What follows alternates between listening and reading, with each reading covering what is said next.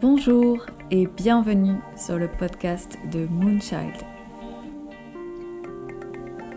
Un podcast bienveillant, inspirant et féminin pour t'accompagner sur ton chemin. Sur des thèmes positifs de développement personnel et toujours avec un soupçon de magie, je te partage une vision des choses.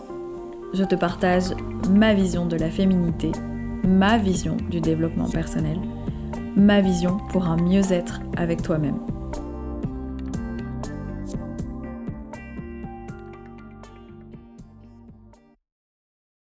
Aujourd'hui, on va parler des blessures de l'ego et des blessures du cœur. Dans les blessures de l'ego et dans les blessures du cœur, il n'y a absolument pas les mêmes choses qui se jouent. Ce sont des sentiments qui se mélangent, qui transmutent l'un vers l'autre, qui interagissent ensemble, mais qui partent de sources totalement différentes. C'est un sujet que j'avais envie d'aborder parce que c'est un sujet qui me traverse énormément ces derniers temps. Pour être totalement honnête, totalement euh, transparente et euh, pour être euh, vulnérablement moi, c'est quelque chose dans lequel je suis en plein dedans. Alors ce podcast, il est absolument pas préparé. Il est brut de décoffrage, il est posé et enregistré là, comme ça, un dimanche soir, parce que j'en ai besoin, profondément besoin, de venir poser des mots sur des choses que j'ai expérimentées dernièrement et qui ont besoin d'être évacuées, qui ont besoin de sortir. Ça sera pas parfait, mais c'est pas grave, c'est vulnérable, c'est honnête, c'est imparfait, c'est tel quel, et en fait c'est la vie, et en fait c'est moi. Donc voilà, il y a quelque temps sur les réseaux, j'avais fait un post qui évoquait déjà un peu ce sujet sur justement la différence entre les blessures du cœur et les blessures de l'ego. Ça avait fait d'ailleurs réagir certains qui se posaient la question de se dire Ah bon, il y a une différence?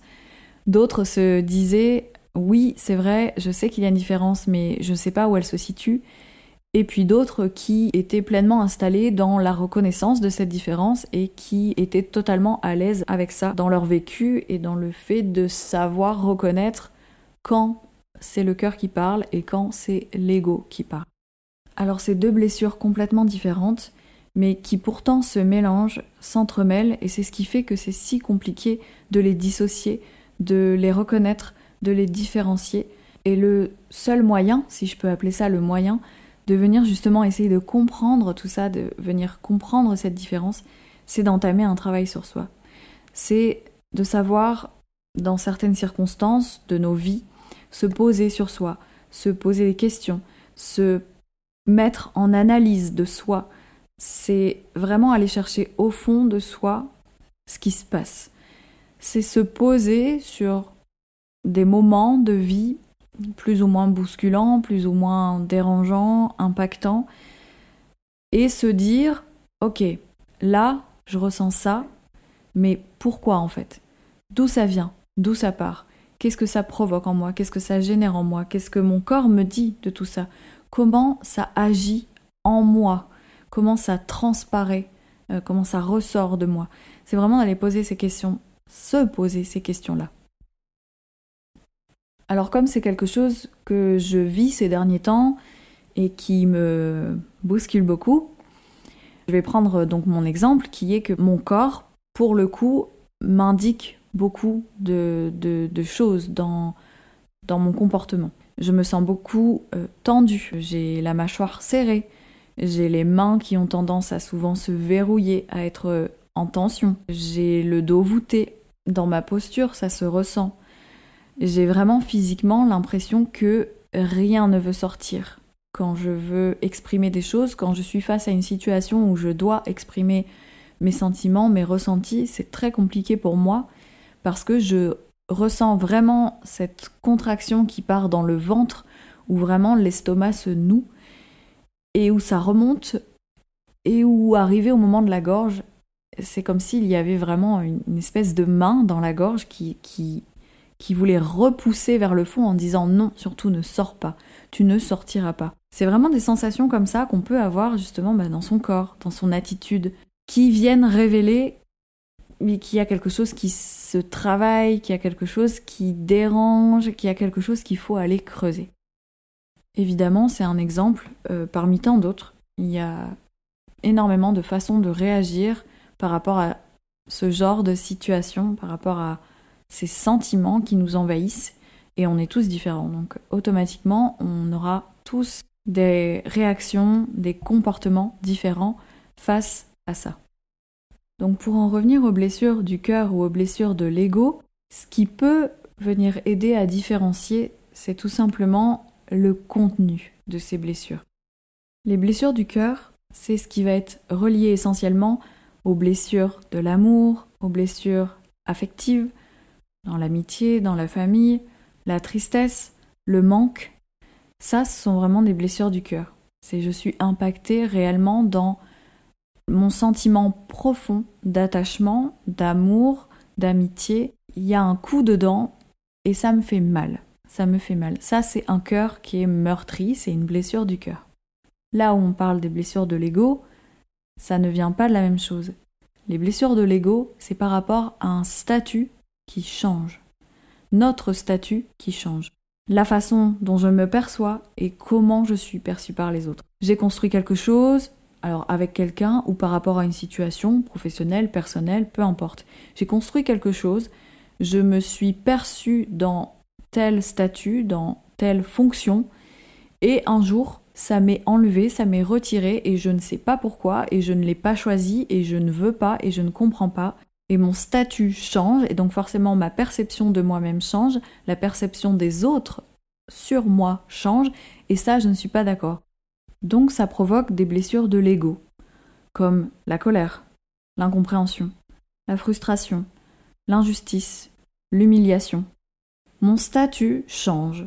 C'est comme je suis en couple, je vis une séparation et mon statut change. Je ne suis plus en couple. Ce que j'ai construit avec cette personne n'existe plus. Celle que je suis reliée à cette personne n'existe plus. Mon statut avec cette personne n'existe plus. Et je me retrouve du coup face à moi. Et à ce moment-là, ben, est-ce que je l'ai choisi? Est-ce que je l'ai voulu? Oui, non. Et je me retrouve avec quoi? Je ne sais pas, je ne sais plus. Où je veux aller Je ne sais pas non plus. Comment je veux y aller Bonne question. Tout ça, ça revient, on se retrouve vraiment face à soi et là, on peut avoir donc la, frustration, l'incompréhension, etc., qui sont vraiment des blessures de l'ego qui impactent sur le fait que notre perception de nous-mêmes change et que automatiquement la perception des autres aussi. Et c'est ça aussi qui est bousculant, c'est que forcément ça se mélange. Les blessures du cœur et les blessures de l'ego, elles se mélangent parce que finalement la frontière est infime entre les deux et l'une influe aussi sur l'autre, ça, ça, se tire en fait à chaque fois l'une et l'autre. Si on prend un exemple complètement général et qui peut parler à tout le monde, on va parler en termes de rupture. Alors que ce soit de rupture professionnelle, de rupture amoureuse, de rupture affective, familiale, peu importe. La rupture vraiment au sens général du terme. Quand on vit une rupture, il y a une cassure. Il y a quelque chose qui change. Il y a un stop. Et forcément, le statut change. Est-ce que je l'ai choisi? Oui, non. Est-ce que je le subis? Est-ce que j'en avais envie? J'en avais pas envie est-ce que je sais pourquoi? Non, je sais pas pourquoi. Je me pose la question. Je trouve ça injuste. Ça me rend triste. Pourquoi ça me rend triste? Non, finalement, je suis en colère. Tout s'entremêle. Et c'est ça qui est difficile et en même temps, hmm, je vais dire intéressant, même si parfois on s'en passerait bien. Mais c'est le travail qu'on fait sur soi d'aller chercher pourquoi.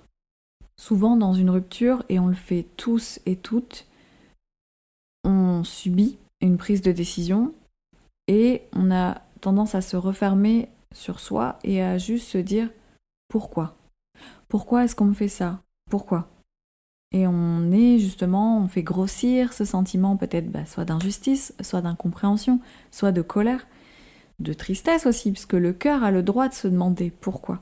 Mais la question vraiment primordiale à se poser, ce n'est pas tant pourquoi l'autre me fait vivre ça, mais plutôt pourquoi je ressens ça. Bien sûr, il y a une part d'importance dans le fait de ce que l'autre nous fait vivre, et forcément, pour avancer, il y a besoin de répondre aussi à ce pourquoi-là, de se dire pourquoi l'autre me fait ça. Mais c'est important aussi de se dire oui, mais à ce moment-là, pourquoi moi je me sens comme ça? Qu'est-ce qui se joue chez moi en moi pour que ça me provoque cet état, pour que ça me provoque ce sentiment, pour que ça me provoque tout ce chamboulement? Alors c'est pas agréable. Voilà, en toute honnêteté, en toute transparence, c'est pas agréable. C'est jamais agréable d'aller farfouiller à l'intérieur de soi, mais c'est aussi le seul endroit où on apprend beaucoup. Comme euh, je disais au tout début, c'est quelque chose que j'expérimente beaucoup ces derniers temps, c'est quelque chose que je traverse et c'est quelque chose qui me fait apprendre dans la douleur beaucoup de choses sur moi-même. J'ai appris que au-delà de ma grande capacité d'écoute euh, envers les autres, de ma grande capacité d'aide, du fait de beaucoup placer les autres en, avant, qui pour moi est une qualité hein, évidemment, mais je me suis quand même rendu compte que j'avais énormément de colère en moi et que c'est ça me rongeait, mais réellement, et j'en avais pas conscience de ça. J'avais vraiment une colère, un peu comme un monstre à l'intérieur du ventre qui était là et qui retenait beaucoup de choses et qui au final bah, entassait beaucoup de choses aussi. Et j'avais même pas conscience qu'il était là, j'avais même pas conscience qu'il existait. J'étais persuadée qu'au fond de moi, j'étais pas forcément une personne spécialement en colère, on va dire, mais que j'étais plutôt une personne comme tout le monde, avec, oui, forcément, parfois des phases où je suis en colère et dans la normalité des choses, tout simplement. Or, pas du tout j'ai accumulé beaucoup de choses que j'ai contenues et j'ai appris récemment que ben c'était pas grave. C'était pas grave d'être en colère, c'était pas grave d'avoir ça en moi, c'était pas grave que mon ego ait envie de l'exprimer parce que c'est humain tout simplement. Même si on nous conditionne en nous disant ah, c'est moche d'être en colère, c'est pas beau d'être en colère. Ça fait toi une personne vraiment pas bien, on va pas avoir envie d'aller vers toi si t'es constamment en colère quelque part, on nous apprend un peu à contenir ça, à conditionner aussi notre colère, à ne pas la sortir n'importe comment. Et c'est, et c'est tout à fait normal, il faut pas la sortir n'importe comment, puisque les autres ne sont pas forcément toujours responsables de ça et on peut pas juste leur jeter à la figure. Mais en tout cas, pour ma part, je me suis rendu compte que ma colère, elle avait le droit de sortir, elle avait le droit de s'exprimer, qu'il y avait une espèce de lutte à l'intérieur de moi avec cette colère contenue et puis euh, cette autre partie de moi qui juste ben mettez un peu la main sur la caisse en disant non non non surtout faut pas sortir. Faut pas sortir parce que sinon euh, mais mon dieu qu'est-ce qu'on va penser de toi? Et ça ne va pas du tout ça ne colle pas avec ce que tu es. Parce que oui au fond de moi je ne suis pas une personne que en colère. Je n'ai pas envie d'être une personne juste en colère je suis plus que ça et heureusement mais n'empêche que elle existe et elle est là et et elle est tapie dans l'ombre depuis longtemps et je la contiens et je me rends compte que c'est pas bien. Alors c'est là où toutes les questions qu'on se pose sur soi, d'où ça vient, d'où ça sort, comment ça se répercute, comment ça évolue, comment ça me fait évoluer, comment ça me fait interagir aussi avec les autres. Tout ça, toutes ces questions-là, elles sont primordiales dans la connaissance de soi et c'est dans cette connaissance de soi qu'on va justement apprendre à reconnaître, à dissocier les blessures du cœur et les blessures de l'ego. Et justement, de venir donner la place à l'une comme à l'autre, de s'exprimer, d'exister, et de se dire, ok, eh ben c'est moi quand même, et, c'est bien quand même. Et dans le fond, c'est aussi comme ça qu'on avance. C'est aussi comme ça qu'on grandit. C'est comme ça qu'on apprend sur soi. C'est comme ça qu'on s'accepte et qu'on s'aime. Voilà. J'espère que ce podcast improvisé t'aura apporté euh, des éléments de réponse, peut-être, des réflexions, qui sait, que ça te permettra de venir mettre en lumière certaines phases chez toi et de venir aussi peut-être comprendre certaines blessures de ton ego ou de ton cœur. N'hésite pas à échanger, à partager, à interagir avec moi, c'est toujours hyper enrichissant d'avoir des retours, euh, de savoir aussi peut-être sur quel sujet tu aurais envie qu'on discute et qu'on échange ensemble dans les prochains podcasts. Et j'espère qu'il y en aura plein d'autres. Et je te souhaite une belle avancée sur ton chemin personnel.